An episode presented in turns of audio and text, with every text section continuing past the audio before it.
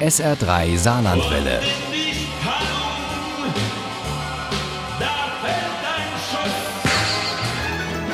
Der Krimi-Tipp. Das war schon hart für alle Grenzgänger und Frankreich-Freunde wegen Corona. Monatelang keine Möglichkeit nach Frankreich zu reisen. Nicht über die Grenze zum Einkaufen und schon gar nicht zum Kurzurlaub nach Paris. Aber jetzt geht's wieder.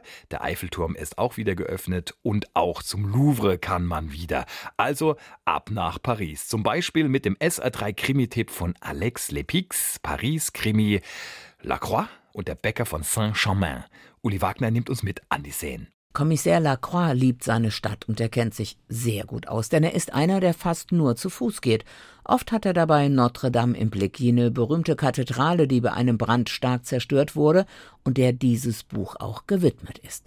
Beim Gehen hat Lacroix schon die kompliziertesten Fälle gelöst. Er trägt gerne Hut und Mantel und ab und an raucht er auch Pfeife und sein Spitzname ist Maigret.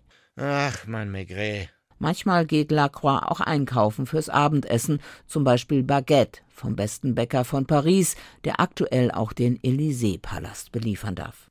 Er sah den kleinen Laden schon von weitem. Die blau lackierte Holzfassade, den goldenen Schriftzug in alten Lettern, Boulangerie Lefebvre und die lange Schlange vor der Tür, trotz des scheußlichen Wetters. Maurice Lefebvre hat nämlich den Baguette Grand Prix gewonnen und neben der Ehre und dem Ansehen beinhaltet der Preis auch einen Liefervertrag über ein Jahr für den französischen Präsidenten und den Élysée-Palast. Da kann man sich schon von schreiben, allerdings immer nur für ein Jahr. Diesmal rechnet sich Danny Möller aus dem 18. Arrondissement große Chancen aus, den Titel zum dritten Mal zu holen, aber eben nicht hintereinander, denn das hat noch niemand geschafft. Äh, das hat es noch nie gegeben. Im Namen der gesamten Jury gratuliere ich Maurice Lefebvre aus der Rue de Seine im 6. Arrondissement. Während die Morgenzeitungen die Sensation verkünden, liegt der Gewinner tot in seiner Backstube. Er lag auf dem Bauch den Kopf zur Seite geneigt, Arme und Beine weit von sich gestreckt, als würde er friedlich schlafen. Nur die Wunde am Hinterkopf zeigte, dass dem nicht so war.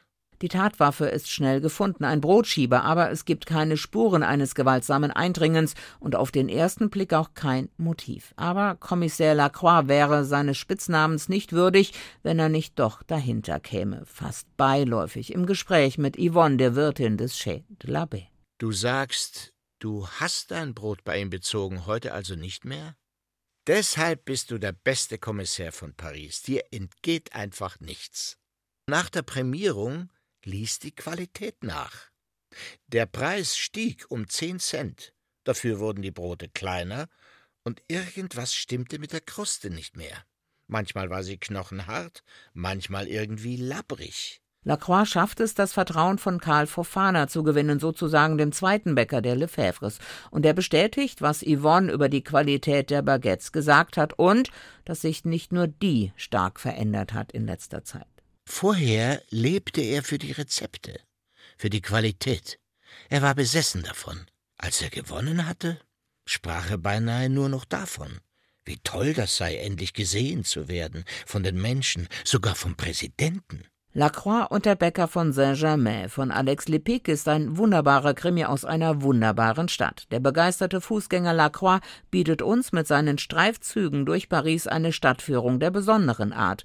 Und auch dieser Kommissar ist besonders und angenehm anders. Und doch so französisch, wie das Klischee behauptet. Lacroix und der Bäcker von Saint-Germain weckt die Reise und die Leselust und ist genau das Richtige für diesen Sommer. Lacroix und der Bäcker von Saint-Chamond von Alex Lepic ist bei Kamper erschienen. Die gebundene Ausgabe hat 208 Seiten und kostet 16,90 Euro.